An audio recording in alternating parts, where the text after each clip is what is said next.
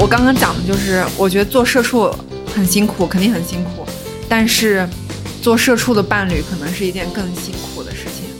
二零一九年的就是跨年夜，那个我还在逼着，就是我老公，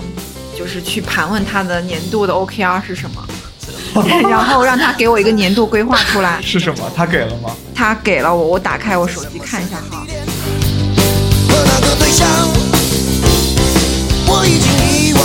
哎，我突然想起来，其实我特别社畜那段时间，就是随时随地都会打开我的笔记本电脑。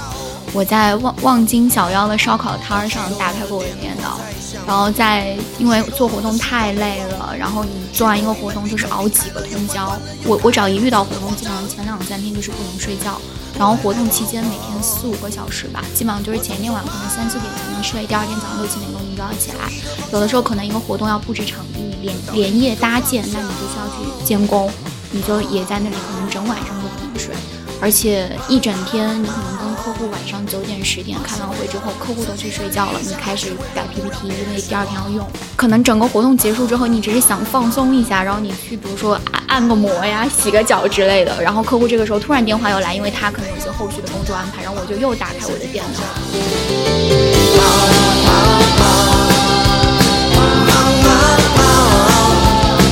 忙得分不清欢喜和忧伤，忙得没有时间。大家好，我是振宇，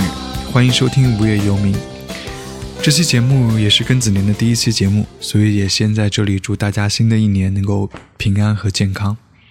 每到过年的时候，总是会想给过去做一个总结和回顾，我也不例外。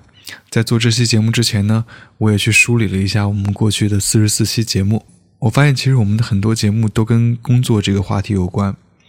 我们有聊过面对失业的恐惧。也和十五六岁就开始打工生涯的小小打工仔，还有因为长时间工作而感到疲倦去 gap year 的朋友聊过他们的故事，也有朋友在开小差的栏目当中去分享到他们工作中的烦恼。对于我们这些三十岁左右的人来说，工作可以算得上是一件头等大事了，而身边的朋友其实做自由职业或者是无业游民的人真的很少，大部分人都还有着一份全职工作。而且这个工作的负担也都不轻，尤其是在一些互联网公司工作的朋友们，过着像九九六、零零七、随时 on call 状态的这样社畜生活的朋友，其实还不少。每天都有加不完的班、开不完的会和回不完的邮件。所以，趁着春节的假期，我好不容易邀请到两位非常资深的社畜朋友，来到我们的节目，和我们谈一谈他们的社畜生活以及对于这种生活状态的反思。要不要先介绍一下自己？Hello，大家好，我是小月。然后我一五年三月份的时候开始正式第一份工作，然后到今天为止，其实已经差不多快五年的时间了。我现在的这个状态其实是有一点稍稍从社畜的生活中间逃离出来，因为我换到了一家比较小型的创业公司工作，所以相对上班时间比较灵活。我之前从事的工作其实是有好几份，呃，有在这个呃广告公关公司从事过乙方的工作，然后也有在 NGO 做过品牌。呃，然后我也有在互联网的公司去工作过，同时也有在媒体做过商务方面的这个工作，所以还算是换了挺多份的工作，然后最终才到了现在这样一个离社畜稍微有一些距离的状态。对，但是现在其实偶尔还是也有比较社畜的时候，只是比以前好很多。嗯，大家好，我叫板蓝根，我也是跟小月差不多，也是二零一五年。但夏天的时候毕业的，然后毕业就无缝衔接去了互联网公司工作，对，一工作就大概有四四年的时间，然后在二零一九年的上半年，然后又去了另外一家互联网公司工作，呃，一直处在社那个重度的这个社畜圈子里。大家好，我是阿斌，呃，我是一个从来没有做过社畜的人，相信一直听我们节目的人都知道我的这个背景了。但是呢，嗯，可能随着做播客，我们真的思考了很多人跟工作、跟劳动的关系。然后我也一直在去反思自己，反思自己的生活。然后无论是自己的性格啊，还为什么会在这样长时间在这样的一种处境下？但是在今天我会参与到这个节目的原因，是因为我就打算去试一下做一做全职工作。去体验一下这种生活是什么样子的，所以我就可能有很多对于未来的恐惧、担忧，也有一些期待也好，我就很想问一问两位资深的前辈。朋友也是前辈，在工作上、职场上的前辈，有很多疑问呐、所以就也来参与一起聊一下，这样子。对我应该是我们四个人中间工作时间最久的人了。我从二零一二年开始工作，到现在应该八年时间了。八年，对，但我的工作好像一直都很勉强的，不能被称为社畜。我觉得，因为我从来没有在大公司工作过，我工作过的不是 NGO 就是媒体，媒体的体量也不算特别大，所以其实就一直很难想象真正在大公司中间工作的样子是什么。所以其实今天对特别想跟你们聊一聊这个 到底社畜生活是什么样子的。对，所以第一个问题其实想问就是你们去你们是怎么去定义这个，怎么去理解社畜这个概念的？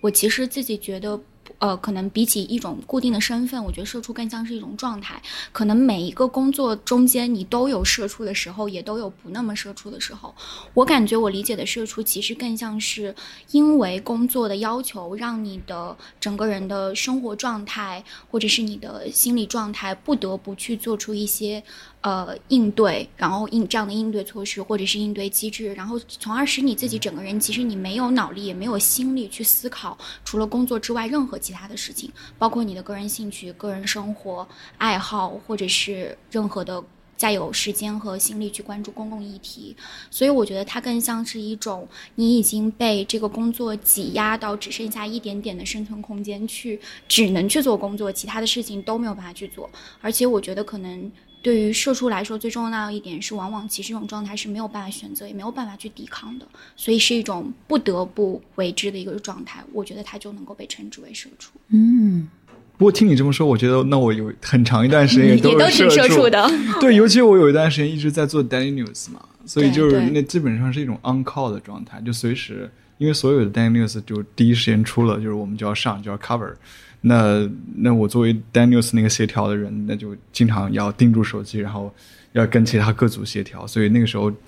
就完全的几乎没有这个这个任何的个人时间，要是一出什么新闻就看啊、又出新闻啊、又出新闻了。就周末的时候就很担心又要有没有出新闻，出新闻之后怎么安排怎么弄这样，所以真的是完全没有什么个人的时间。对，我会觉得社畜是内心的感受吧，就我会觉得，如果你，呃，是一腔热忱的投入工作，你非常想做这件事情，对你来说，工作就是生活，生活就是工作。其实这不一定是一种社畜，这就是你在做你喜欢的事情啊。我觉得社畜口，首先你回归到畜生这种动物去看一下，它其实是一种非常工具化的，比如说它的肉就是用来吃的，或者它就是用来载重或者用来犁地的，就它会被别人视为工具。那他自己的感受、他的情绪、他的价值观、他的爱好、他的一切都是不重要的。那其实我觉得在一些公司里面也是啊，就你的很多东西，你的个人色彩的东西，其实都要被抹去，然后美其名曰你是更职业化的，你是帮助这个大的机制去完成某一部分的工作。对，你是承担着自己职业上的一一点点小小的这个职责，就我觉得这种这种感受更像是社畜。即使你想骂人或者想哭或者怎么样，你可能都不是很可以去表露出来。嗯，我觉得我我我觉得我自己当社畜的时候有这个感觉，我觉得挺大一个原因就是你其实不是可能是被被当做一个人去看待，你的情绪、你的感觉其实是不重要的。呃，你被关注的只是你交付了什么东西，产出了什么东西，然后你的成果会对这份工作有一个什么样的影响或者是结果，但是你个体的整个的感感知在这个中间过程中是完全被抹杀掉的。是我一直觉得在职场里面谈个人感受或者暴露自人自己的情绪，其实是一个很危险的事情。真的吗？所以就要越像机器越好，越没有情绪越好吗？但是你也不能让别人感觉出你是一个格格不入的、很冰冷的东西，同时你也要有必要的 social，让别人觉就得 social 也是任务的一部分。对，对，其实是你融入和展示你宜人性的一部分。嗯，哇、好可怕哦！听起来我我想到黑镜里面那个互相打分的那个那一集了，你们还记哎得吗？哦还绩效记得就是会自互相打分。就是跟同事和领导之间就是像那样互相互相打分，你要你要表现的很 nice，什么事情都很 nice。你知道三百六十度环评吗？其实就是用在绩效评价中的一个很常见的手段。环评是什么意思？就是你的上上下下、左左右右三百六十度的人，每个角度的人都要对你进行评价，然后这个是匿名的，然后你也不知道是哪些人抽中了，然后对你进行评价，然后他们的评价会用在你的晋升、你的年终奖或者你的后续的一些应用当中。那你们会觉得就是这样的自己还是自己吗？我觉得没有什么选择吧，哦，或者是我自己觉得自己选择不太多。我觉得有我会思考这个问题，我很痛苦的时候，我会去想哪些是嗯这份工作带来的问题，哪些是职场共性的问题。后来我思考了一下，觉得这些可能是职场共性的问题，所以我就很绝望。我觉得换工作可能解决不了问题。嗯哼，这个是不是跟你所处的行业是有关系的？我其实不太清楚。呃，如果我换到一个，比如房地产行业、金融行业，会不会这样？我会理解为这个社会的问题，或者是就是这个这个阶段的问题。对，我在工作中间，因为可能我不太属于那种很能忍的人吧。我觉得我自己的感受和我自己的情绪，我我非常关注，因为我觉得它是我自己的。健康的一部分吧，说到底，哪怕是最底线的，我每天上班如果天天都不开心，我觉得我的产出效率也不会很高。但是其实我回想一下，我工作这些年，其实每次跟领导去做 review 的时候。呃，大家都会有意无意的说理解你是一个什么样的人，然后但是依然希望你可能就是像比如说我们说的，你如果呃有一些意见建议或者你的想法，甚至是你自己情绪的管控，希望你自己做的更到位一点。对，不要也会有领导，比如说跟我讲说，不要对这份工作太过投入，不要太在意同事的话，不要太。太把别人讲的每句话去当回事，我觉得。但是如果你真的是一个，比如说非常重感情的人，你就是很很在乎别人讲的每一句话，或者是你很在意别人的这个评价，我觉得这个就是很难的一个事情。它其实就其实潜移默化的是要求你去抵消你自己的个人色彩、个人情绪，然后来去用一个更专业化的这样一个东西把你吊在那里，让让让你去去进这个专业化。但是其实我觉得这个对于个性来说都是一件挺残酷的一个事情。我刚刚蛮好奇，就你们在提到社畜定义的时候，都没有提到社畜的这个工作量和工作时长，都讲的是状态。对，太残酷了吧？可能不想回忆。哦，是吗？你们会觉得这是一个很重要？因为，比如说我，我提到社畜这个词，我就会想到，比如九九六啊，工时特别特别长啊。对，因为我从毕业开始就是这样子，就我也没有做过就是九五五的那种工作，所以我甚至。都忽略了，原来我在九九六。哎，那你可以给我们就是你们形容一下典型的社畜的一天是什么样子吗？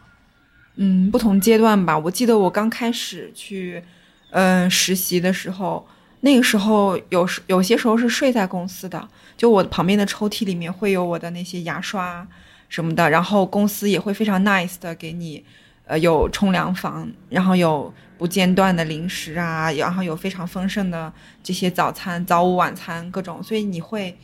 对，就就是我觉得会有些人会睡在那里。嗯哼，以以公司为家，以公司为家。然后因为呃很多人也不结婚不生小孩儿，然后其实如果你就是那样子过的话，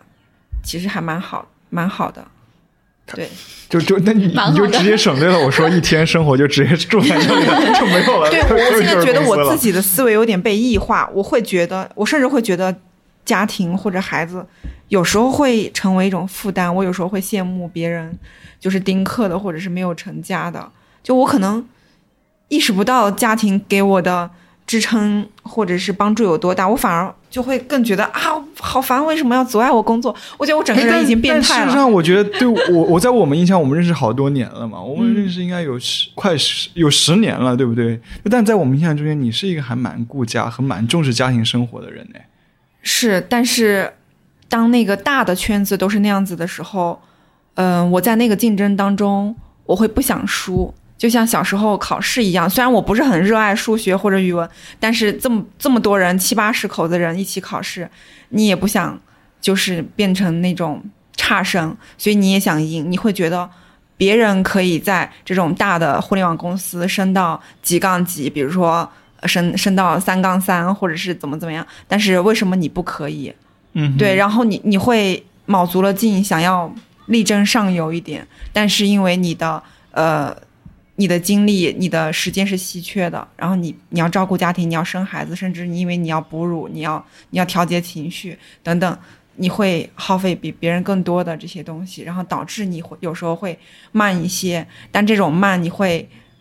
把这种压力，就是不会去想更大的体质，但是会怪在自己头上，会觉得为什么我没有就是让自己达到自己的目标，达到让自己满意的这个样子。对我，我觉得我我怎么感觉像那种高考的这种毛毯厂中学那种高考工厂的感觉一样，听上去。对有有一点，觉得工作和家庭平衡应该是一个，或者说工作和个人生活啊，像我这种没有就是家庭的这种，我觉得其实是一直都是一个伪命题。我坦白讲，我在职场上面见到很多前辈有孩子的，然后看着好像是很光鲜啊，朋友圈各种很很 lifestyle 过得很很很很花哨，但是每个人背后都非常的痛苦。对，因为就像刚刚可能你提到的，就是一种就是不太想输的那种状态，就我既要做好工作，然后我也要平衡好家庭，既要又要还要。对，然后所以一切东西都是任务，对吧？就是那也是个 PR，就是在朋友圈的那些照片什么的。也不一定哦，我也不一定我觉得有些人他是就是说没有平衡，只有选择嘛。有些人他是没有那么 care 孩子，他可能把孩子当成一种任务，生完他就送回老家了。但如果有些人他只是把工作当成一个任务，孩子才是他的真爱的话，那其实就你的他选择就永远。不可能升职了。对，也不是，就是你永远会活在呃一定的怀疑和痛苦当中。OK，嗯怀疑什么呢？怀疑，因为我给自己呃说服自己的理由是，这份工作是为了给孩子带来更多的资源，就你最后还是就是父母之爱子则为之计深远嘛，就是你最后还是为了更长远的爱他。但是有时候你会觉得，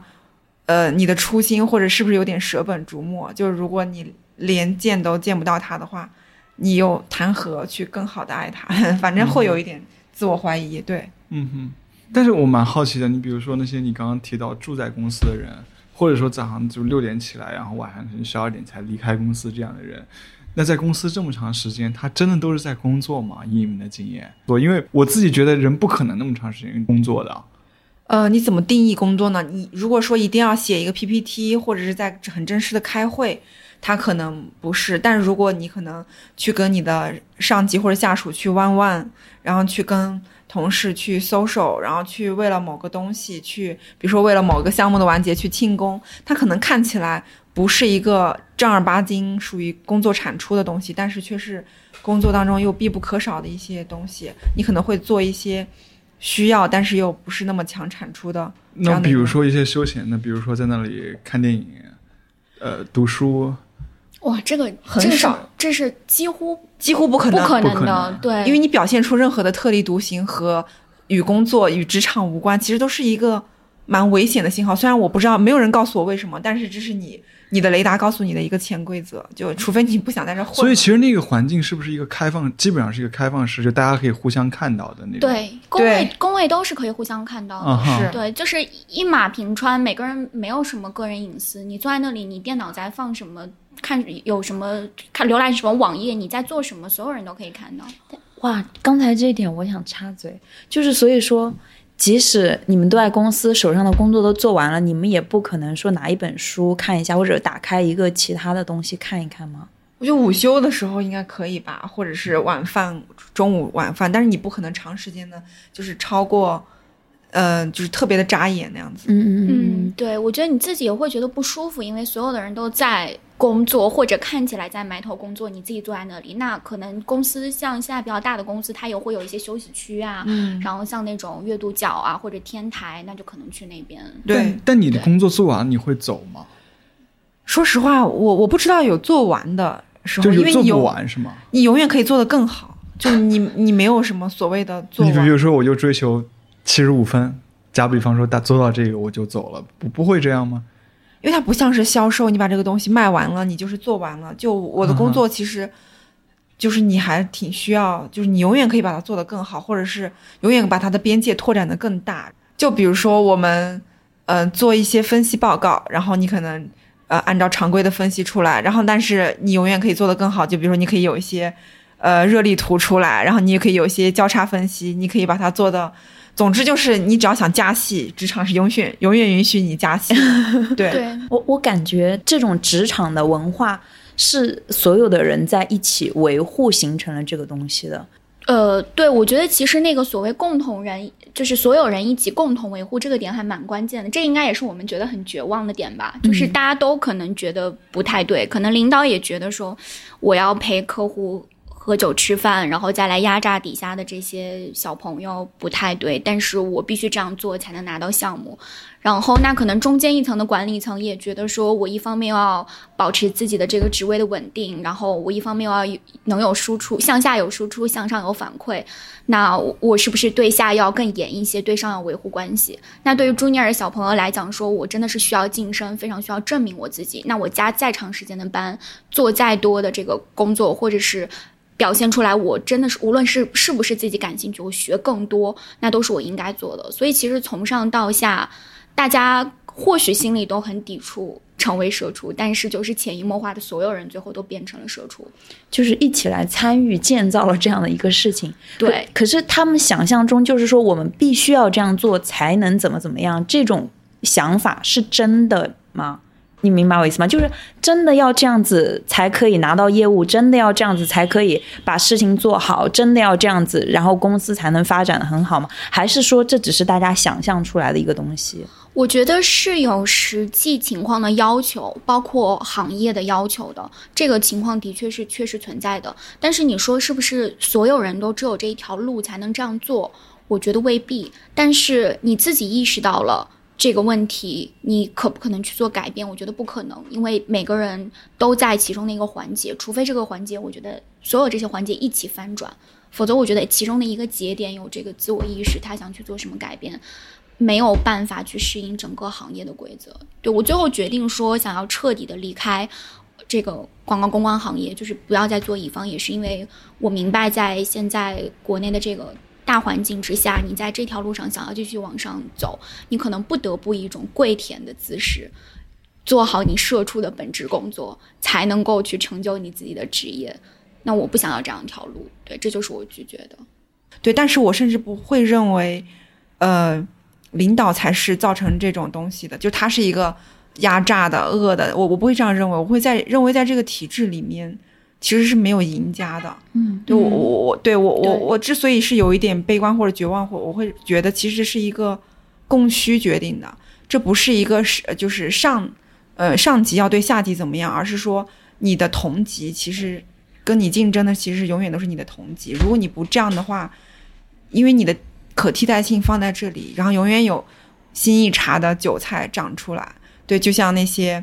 九八五二幺幺的学生每年。一堆一堆的毕业，然后他们比你更能加班，更能睡在公司。就你，你其实你会知道，即使你的领导不这样对你，你也永远知道，其实你面临的是一个怎样的局面。对，其实蛮想问问你们，就是在你们的这个社畜生涯里面，有没有一些片段啊、时刻是你们蛮印象深刻的？很多，其实我我很难讲哪个是让我印象深刻，因为我感觉我一直尝试和。我把我的情绪跟工作去解离，所以我可能我都不太记得这些东西。但是确实我有，嗯，两年的时间都大年三十都是晚上都是在公司过的。然后我的家人可能带着孩子就在公司陪我。对，也有一些一些很小的东西，可能就会就是像一颗刺一样。就就比如说我可能某一天我好几天没有见到我的宝宝了，然后我想要今天早一点下班，因为我知道。嗯，他今天会回来，就因为他平时待在奶奶家嘛，然后我就可能七点多的时候就走了，然后偷偷摸摸走的时候，可能被某个同事看见了，他就会，呃，就会说，哎，这么早下班啊？然后那个音量又大到周围的人都可以听到，这个同事太坏了。对我其实他他有一点像出于关心你那么早下班，又又有点像出于。呃，点出来，对，然后又有点像出来出体现，就是又有点像算是酸你吗？对，你你很难界定，但我甚至来不及分辨，就是他的这个意思，但是我只是觉得很尴尬，对，很多这种事情。哎，我突然想起来，其实我特别社畜那段时间，就是随时随地都会打开我的笔记本电脑，我在望望京小妖的烧烤摊儿上打开过我的电脑。然后再因为做活动太累了，然后你做完一个活动就是熬几个通宵。我我只要一遇到活动，基本上前两三天就是不能睡觉，然后活动期间每天四五个小时吧，基本上就是前一天晚上可能三四点才能睡，第二天早上六七点钟你就要起来。有的时候可能一个活动要布置场地，你连连夜搭建，那你就需要去。监工，你就也在那里，可能整晚上就不能睡，而且一整天，你可能跟客户晚上九点十点开完会之后，客户都去睡觉了，你开始改 PPT，因为第二天要用，然后。可能整个活动结束之后，你只是想放松一下，然后你去，比如说按按个摩呀、洗个脚之类的。然后客户这个时候突然电话又来，因为他可能有一些后续的工作安排，然后我就又打开我的电脑。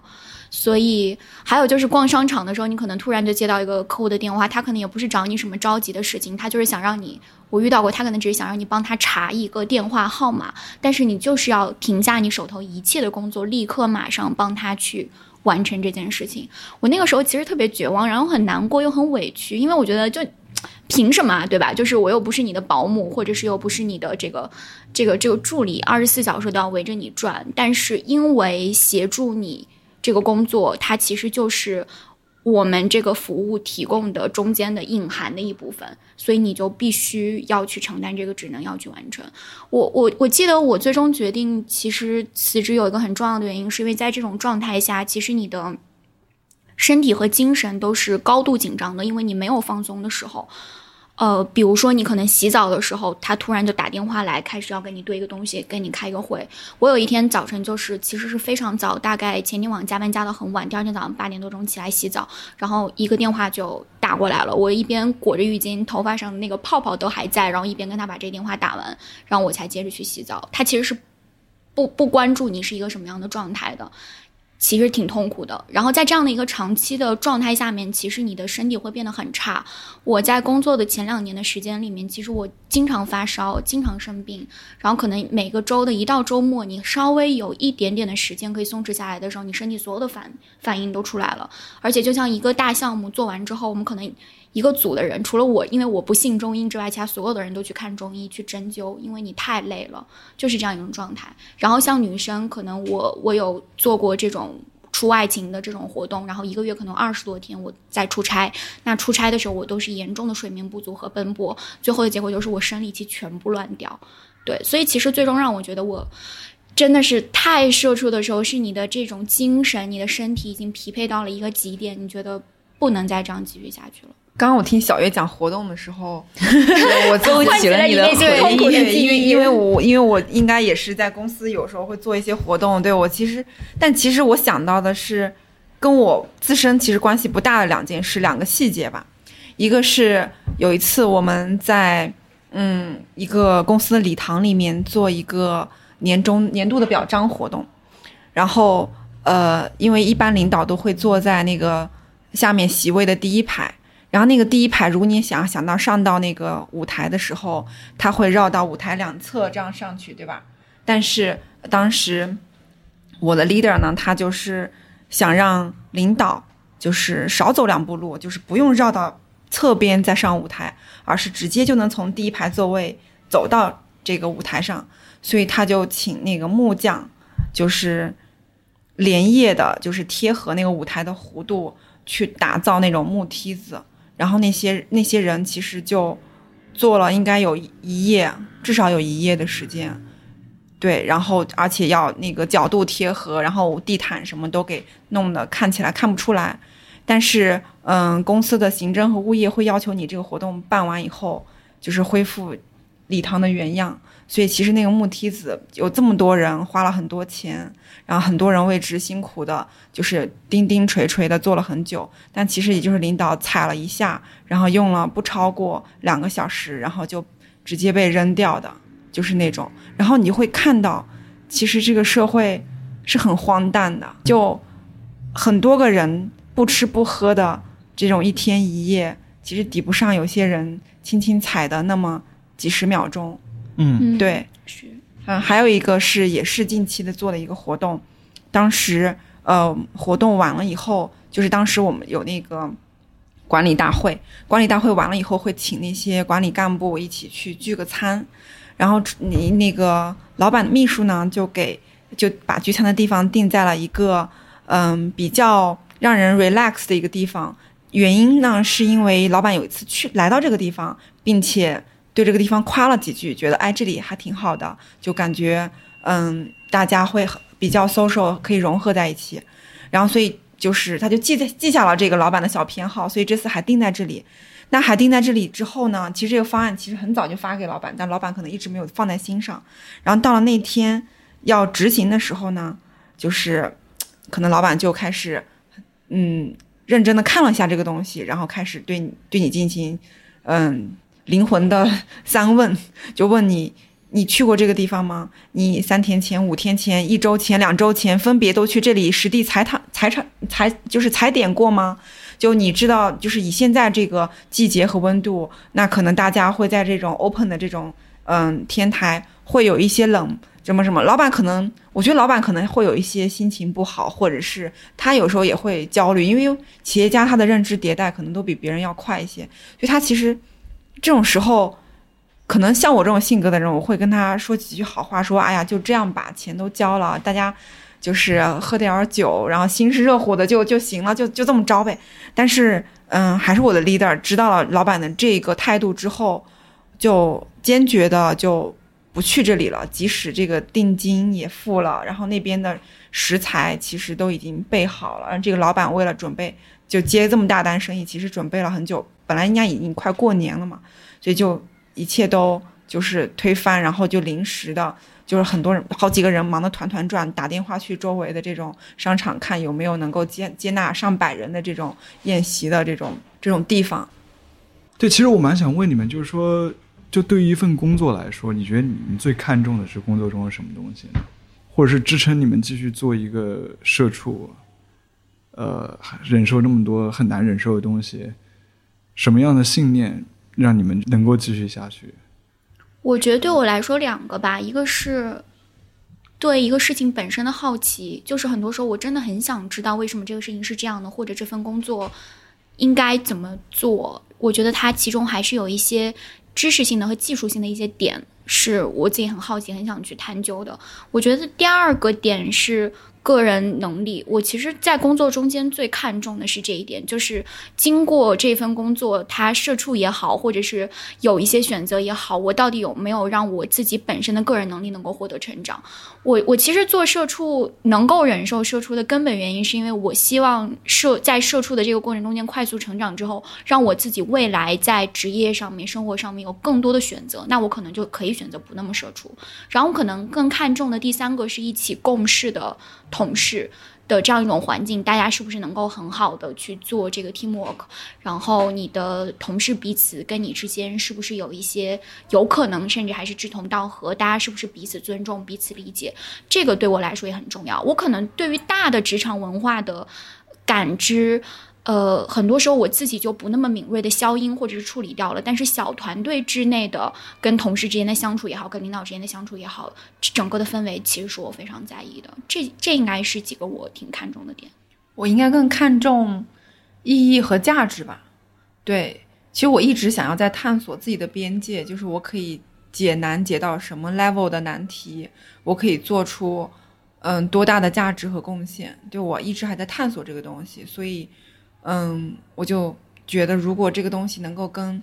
意义价值链接的更大一点的话，我就更愿意去做它。当然，也也也会看钱。对，如果你跟我说要降薪的话，去用爱发电的话，我可能也会再考虑 考虑。对，因为我的工作它可能本身我也不能写代码，或者是也不能去画什么流程图这些，但是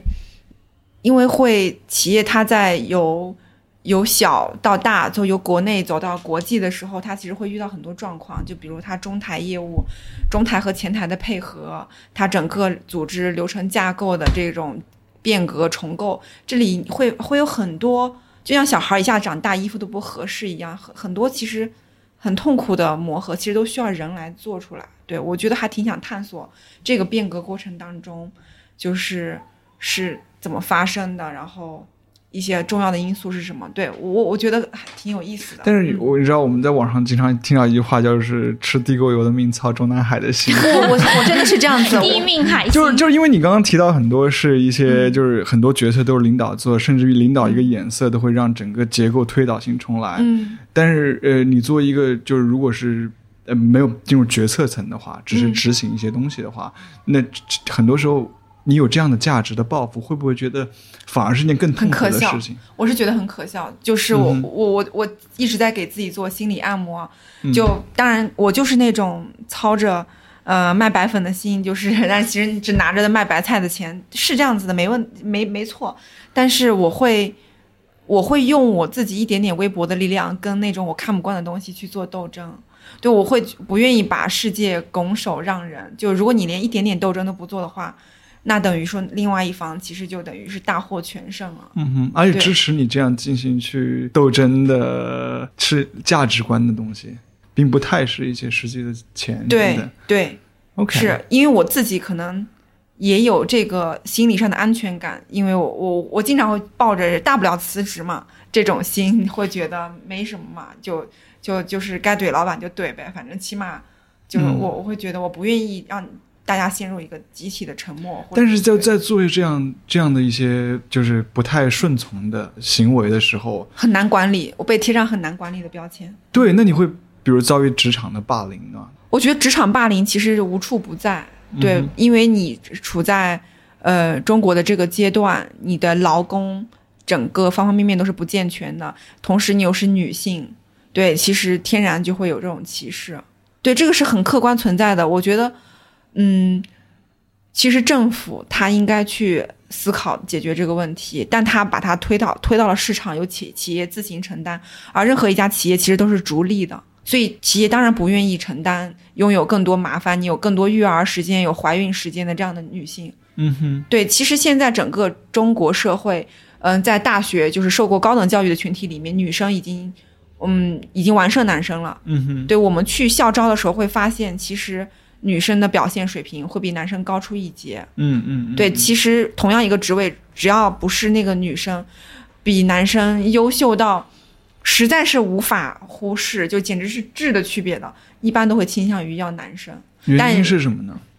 因为女生后续有有有婚姻、家庭、孩子等等。就除了这些公司，比如产假这种时间长的损失之外，那还有什么损失吗？其实光生育这个母职惩罚就已经很大了，因为你整个孕期是十个月，你可能有些人反应大一点，呃，压力大一点，他会说要流产了，其实是很很常见的，在互联网公司，因为流产，流产可能再也怀不上或者怎么样，其实谁也不愿意去去冒这种劳动法的这种风险，嗯，对，然后十个月的产假，呃，十个月的怀孕，然后再加上半年的产假，如果你是难产或者多胞胎，可能还要更长，然后再加上你要哺乳。你要哺乳到孩子起码一岁，你想想，其实前后耽误了差不多有将将近两年的时间。嗯哼，对，对，我觉得其实这个，嗯，确实是一个挺严重的现象，因为其实像我所处的广告公关行业，实际的从业人员比例，就我们有一句玩笑话说，这个行业这个。呃，可能不不是很好听，就说不是 bitch 就是 gay，也就是说不是女性，可能就是同性恋的这样一个行业。但是他可能在工作招聘的时候都会写说，我希望是男性优先，然后更多男生。他可能先天然的就会觉得男生的抗压能力高，那可能是不是搞活动的时候还能跑跑腿儿、扛扛物料，然后能陪客户喝喝酒，他是会有这样的一个刻板的要求去存在的。我我有个问题啊，你觉得在大公司的就职对你们来说是很有安全感的一件事情吗？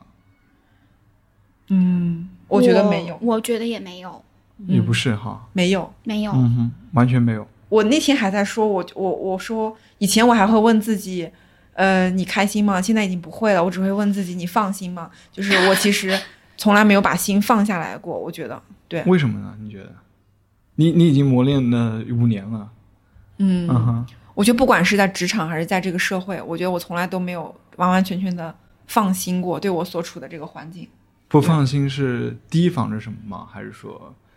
都有很没有安全感，随时觉得自己所有的一切都会瞬间没有？因为我可能对自己的情商不太自信，我不是一个看别人的眼色立马能够琢磨出他在想什么那种人。我我会经常有一腔的那种孤勇，会脱手脱口而出一些我想说的话，对真话，对是这样子的，所以我会我会自己去去辨别，就是嗯，就是他今天找我聊这个，其实背后是什么意思，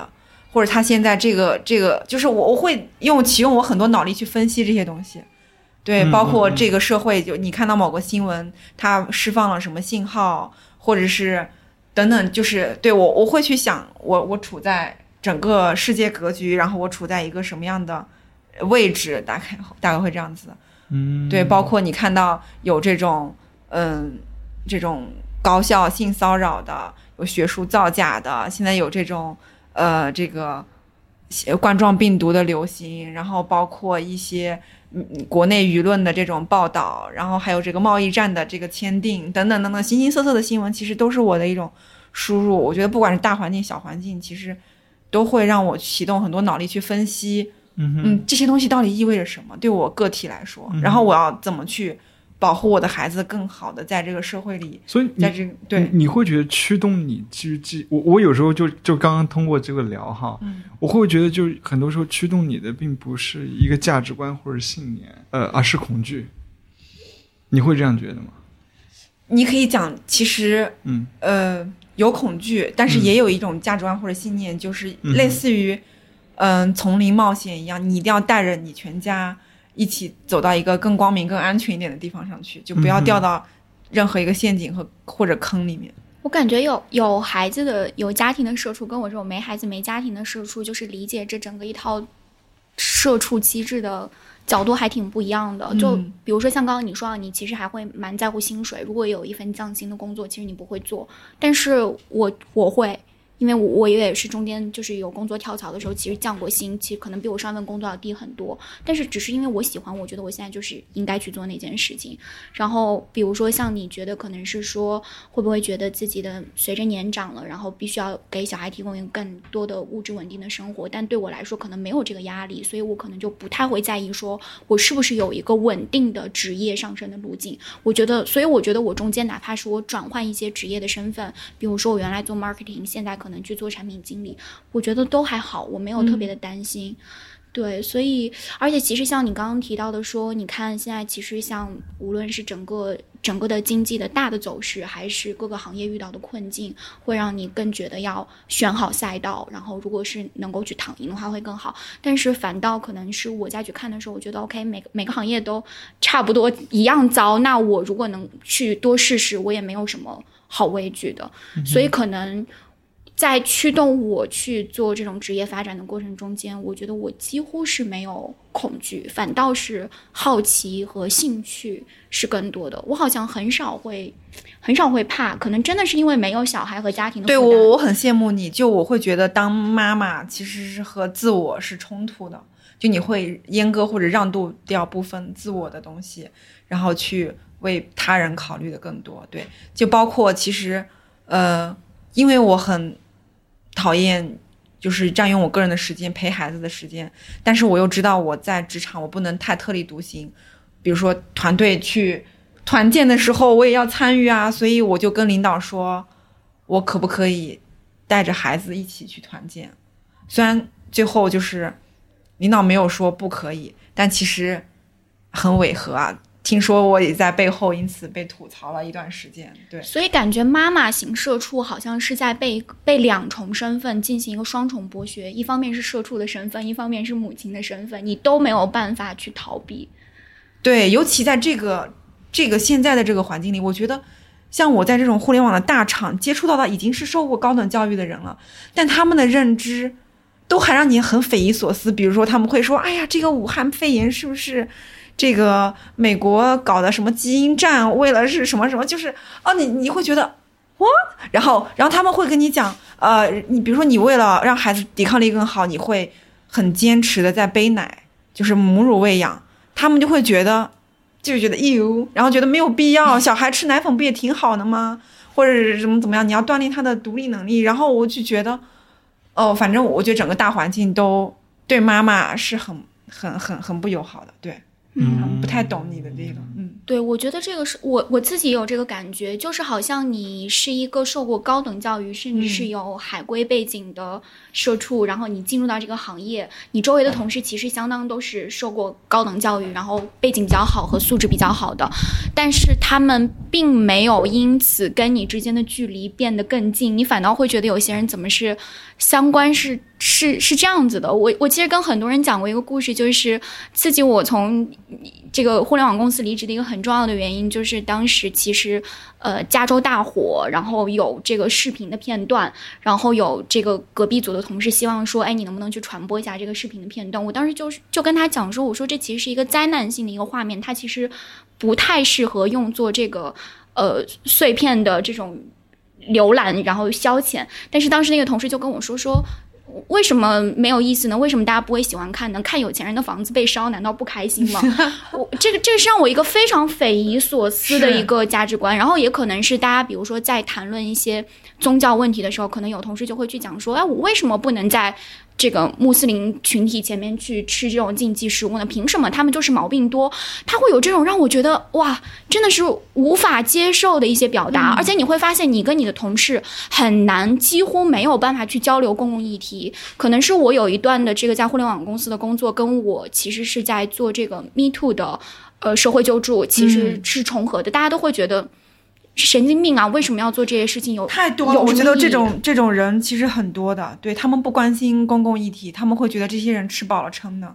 对，对你可能你可能我们像我们可能会看到都会觉得说，哎，你这个公司你有没有设母婴室？你母婴室是不是到底是对这个女性是友好的？极少的人会去考虑这个问题。可能这个公司的。可能是甚至像 HR 系统里面的领导的女性，她本身自己就可能面临这样的问题，但她或许都不太会去考虑。所以我觉得已经是这个工作把一个人异化和挤压到你没有时间再去想这些社会问题、社会福利，然后这种权益性的问题，你也你也就更不会去想我被要求超时工作，我被要求超时加班，它到底真的是不是合理？我现在做的这个工作跟我签的那份合同是。不一致的，我要不要去争取？可能最后只有到你要辞职、跟公司撕破脸的时候，你或许才会尝试一下，我是不是要去申请劳动仲裁。但是，大多数的人都不会选择走这一条。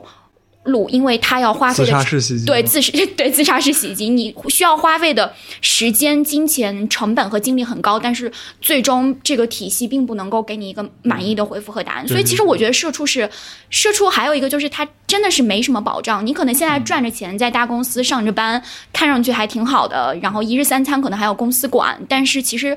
你就是一个零件。当你的没有什么用，比如说你到达像刚刚板蓝跟你讲，你到了一定的年龄，或者这个项目不再。需要你或者你的知识随着这个行业的迭代，你已经跟不上的时候，你就是随便就可以被抛弃了，所以没有什么。其他的社会，其他的东西是能够去接住你的。但你这个时候如果还有家庭和孩子的负担，那我我我真的其实挺不敢想象这个生活。所以，我其实就蛮佩服像板蓝根的勇气，他能要孩子，然后还当五年社畜。我其实自己当社畜的时候，我是给我自己一个非常严格的标准，就是如果我想要孩子，我是绝对不会去做社畜的。我没有信心去平衡好这两个角色，也没有信心去面对这个双重身份的剥削。理想当中的工作，你觉得会是什么样子的？我理想当中的工作就是自己给自己当老板，自己创业嘛。对，可能我我会比较想。然后，其实我我觉得我职业发展目标还挺明确的，就是无论我现在做什么工作，我可能之后都希望能够有，就是创办一家社会企业。然后，我希望它的盈利是能够去做一些社会性、公共性的项目的。然后，我希望说这个文化它是。呃，友善的、互助的，然后彼此能够互相尊重的。我觉得其实比比起来，现在其实企业中间，我 review 你的工作，你 review 我的工作，我们互相打分。我更愿意希望的这个合作模式是，当看到你我没有办法推行下去的时候，我会问说你需不需要我的帮手，然后我能不能够去呃用我自己的专业技能来帮你一起去渡过难关。我更希望大家和我一起工作的人，他是一种。战友的关系，就这个可能是我觉得比较理想的。而且大家如果能够是，呃，还有一些额外的一些兴趣啊，或者一些公共性的参与，我觉得很好。所以其实公共性是我没有办法忽视的一点。嗯，那你你见到过这样的职场文化吗？就在之前。嗯，我觉得多多少少可能在一些，因为我也在 NGO 工作过吧，在一些草根型的 NGO 里面，其实还是有的。但是，当然，这样的职场文化可能也有它不好的地方，或许它就不够专业啊。大家可能因为关系太好，就磨不开面子啊。你做的不好，我也不太好说你。对，所以可能就没有什么状态是真正理想的吧。嗯嗯，那你会觉得钱是，就比如社会企业它不以盈利为目的，对吧？或者盈利之后是用于企业发展，你会觉得钱对你来说是一个呃很很大的考量吗？还是？我我觉得我这人挺奇怪的，就是好像我我我确实不太看重就是通过工作赚多少钱这件事情。其实我初入职场的时候有一个。当时也是我的室友，他也是一个这个行业的前辈。我我不知道是不是因为我受他影响很深，他其实有跟我讲说，其实，在工作中没有必要去看钱，因为钱是一个没有尽头的东西。我觉得其实，而且是一个你很依赖于一个呃外部评价，可能才能够获得的一个东西。其实我我是觉得我在比较早的时候，其实是遇到了一些很特立独行的人，然后他们的这些。呃，身体力行的这些做法，让我觉得，让让我能明白，说我可能就是真的是能站着也把钱挣了，但是挣的少一点，但是挣的少一点呢，也没太大关系。所以，我我基本上是这个感觉。巴兰哥呢？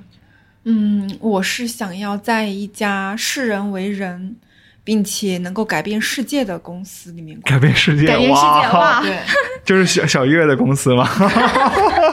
就我，我觉得改变世界这一点就是对我还挺重要的，因为我觉得这个世界有很多不好的东西，但是我觉得就因为它有不好的东西，所以我们才会有目标和动力去改变它。如果它一切都太好了，其实也怎怎么样？你怎么去理解或者定义这个改变世界这个？你往大了说，呃，商业的可能比如说像特斯拉，它从嗯这个。汽油车变成电车，然后去研制火箭啊什么的，也有可能是像，呃，Facebook、谷歌或者是苹果这种，当然这些商业化的公司，但你也可以是一些，比如说像那个现在比尔盖茨在研究如何消灭疟疾。我觉得任何一个你有一个很很激励人心的这种愿景，OK，对，让让你觉得这个世界会因为你做的这个工作变得更好了那么一点点。我会觉得这个东西对我挺挺重要的。同时他有视人为人，就是，嗯，他会关，他会相信他的整个文化是基于信任的。他会相信每个人是有使命感，或者是发自内心想要把这个东西做好，而不是整天怀疑你会不会偷工减料啊，会不会划水啊，是不是又。嗯，投报了什么发票，什么什么什么，就是我我会觉得，就是整个互信的，而不是信任的，并且是帮助你发展的，然后把你当人，然后看关注到他会因为，其实我我会觉得，其实员工管理员工跟小孩其实一样的，就是如果你看到他的情绪，他的整个状态。如果你他都好的话，其实你说的话道理，他也更愿意听得进去，他也能发展的更好。但如果前面这些东西都没有好的话，你跟他讲的哪怕是金科玉律，他其实也是不想听，他也听不进去的，他也做不好的。就其实企业有时候没有必要那么刚。对我还挺希望有一天能看到中国的企业，不管是国企还是民营企业，能够改变他们的管理思路。去视人为人，这样子其实是双赢的。我其实想到，就是前两年的时候，冬天的时候，跟朋友一起在北京办一个读书会，然后当时我们有读阿伦特的人的境况，他其实里面有讨论到，就是 job 和 work，就是工作和你真正留下的这个，就是一个，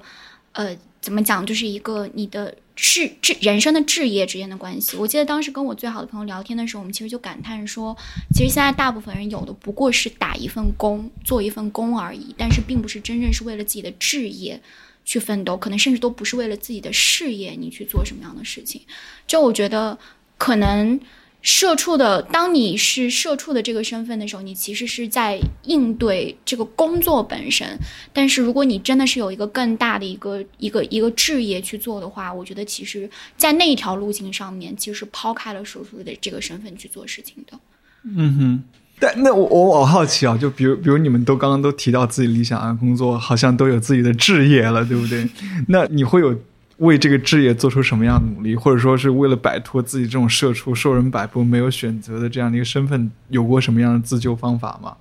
我的努力可能更多就是影响老板，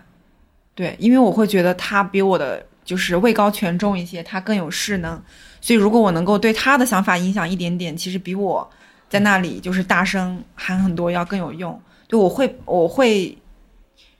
可能老板会觉得我是个很奇怪的人吧，但我也无所谓了。但是如果我想到什么，我觉得其实还蛮有用的。我我会直接就是说出来。你的策略是影响有影响力的人，而不是成为有影响力的对，然后还有一个就是我开始写公众号，可能我以前更多的是写一些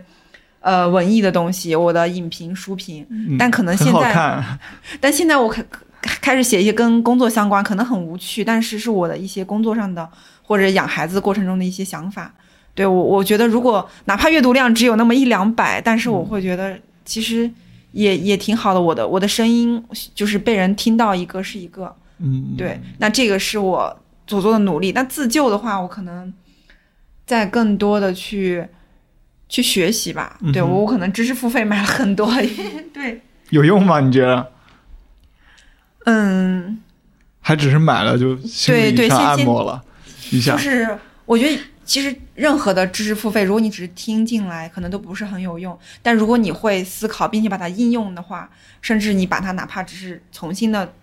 吐出吐出来，去去输出去一篇文章，我觉得都更有用。比如说我在这里跟你们讲一下，就好像你你们刚刚讲这个，呃，为什么公司是这样，这个文化是大家一起共同。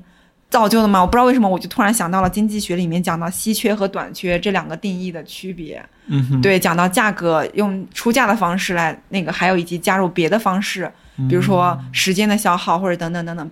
就我这个当然扯远了，对我我会想到就是会有一些联想，我觉得还蛮蛮有意思的。对，嗯然后包括嗯，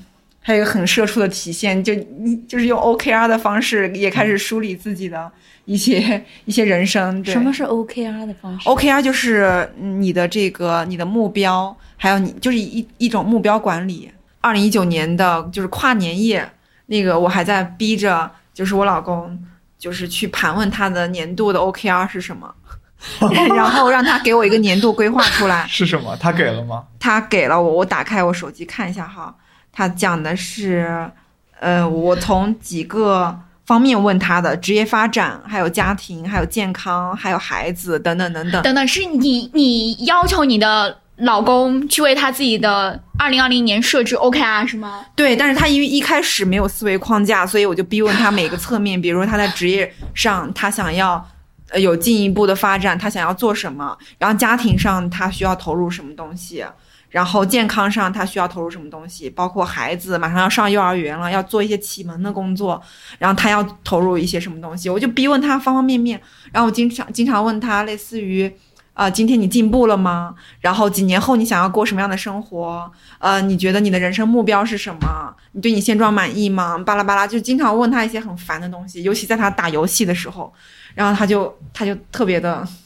痛苦。管理员工的方法管理老公，你孩子以后咋办呀？感觉就是这个社畜的意识渗透到了你你你个人生活的层面，反过来控制你社畜范围之外的那部分的生活了。但是我我觉得这个都是辩证的，就好像他说他想当一个咸鱼，我就跟他说当咸鱼也是有门槛的，咸鱼必须要有梦想，是吗？就是以你现在的这种这种状态条件，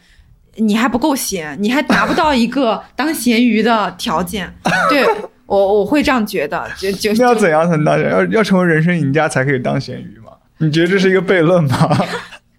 对，其实有时候社畜也是为了掌握更多的主动权，掌有更多的资源，在人生中有更多的自主和控制权。所以感觉就是我们在努力的为了不成为社畜这个目标对。我做社畜是为了不成为社畜，就是你你努力才就是去变得更闲，才是为了做一个更好的咸鱼。